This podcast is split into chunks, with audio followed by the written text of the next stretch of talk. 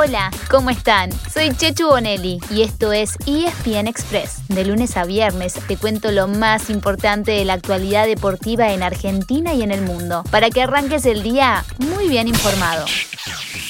La Copa de la Liga ya tiene finalistas. Estuvimos muy cerca de tener el clásico de Avellaneda en San Juan, pero no pudo ser. Al final, solamente uno de los dos ganó su partido de semifinales.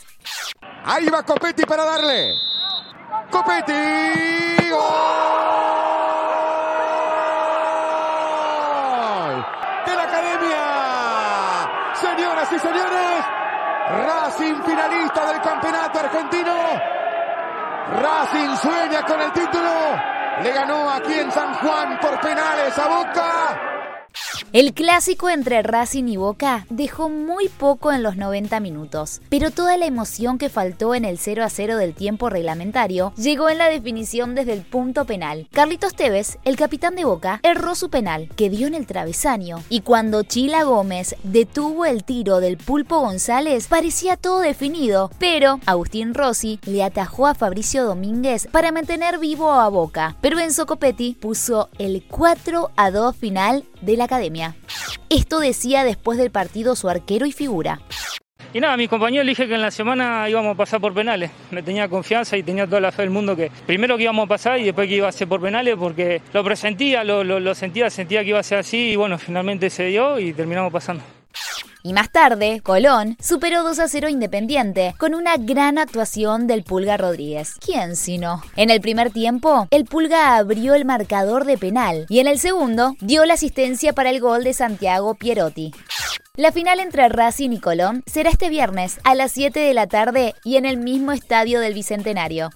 En el fútbol europeo se confirmó uno de los pases que se venía anunciando hace unos días. Sergio Agüero finalmente firmó con el Barcelona. Llega al club como una de las piezas del rompecabezas para retener a Lionel Messi. Y esto dijo el Kun al respecto.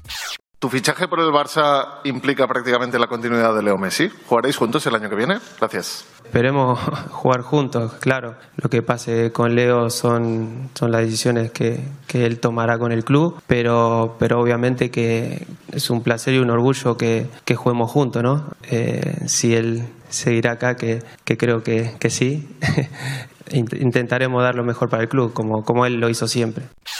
Antes de pensar en el Barcelona, tanto Agüero como Messi tendrán un mes intenso con la selección argentina. Primero enfrentan una doble fecha de eliminatorias sudamericanas. El jueves, el rival será Chile, en Santiago del Estero, y el martes que viene, Colombia, en Barranquilla. Y a continuación, la Copa América, que como se anunció el domingo a la noche, no se hará en Argentina. Qué pena.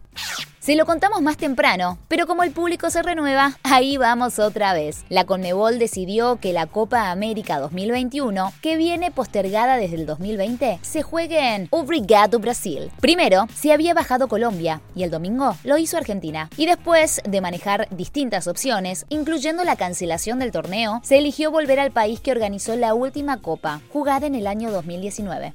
Lo que aún falta definir son las sedes, pero en principio se mantendría el calendario del 13 de junio al 10 de julio y la final sería en el Maracaná. Un detalle no menor, cada vez que la Copa América se jugó en Brasil, el campeón fue... Sí, muy difícil de adivinar, ¿no? Claro, Brasil. Mientras tanto, hoy habrá novedades en otras dos competencias continentales. Hablamos de la Copa Libertadores y de la Copa Sudamericana, que desde la una de la tarde en Asunción sortean sus octavos de final. En la Libertadores habrá un copón para los primeros de la fase de grupos, entre los que están Racing y Argentinos Juniors, y otro para los que terminaron segundos, como Boca, Vélez, Defensa y Justicia y River. En la Sudamericana será un sistema similar, pero de un lado estarán los ocho que clasificaron ganando su grupo, con tres argentinos, Independiente, Rosario Central y Arsenal. Y del otro, los ocho equipos que terminaron terceros en la zona de la Libertadores. Recuerden que se pueden cruzar equipos de un mismo país y también los que ya hayan jugado entre sí en una ronda previa. Y se definirá tanto los cruces de octavos como todo el recorrido rumbo a las finales que se jugarán en noviembre, ambas en Montevideo. Nos vamos a Ulala Paris, oh oui, para contarles qué está pasando en la primera ronda de Roland Garros. Ayer hubo dos derrotas argentinas, la de Francisco Cerúndolo y Nadia Podoroska, la única presente en el cuadro de mujeres. Y también una victoria, la de Fede Del Bonis, que se unió a Guido Pela en segunda ronda.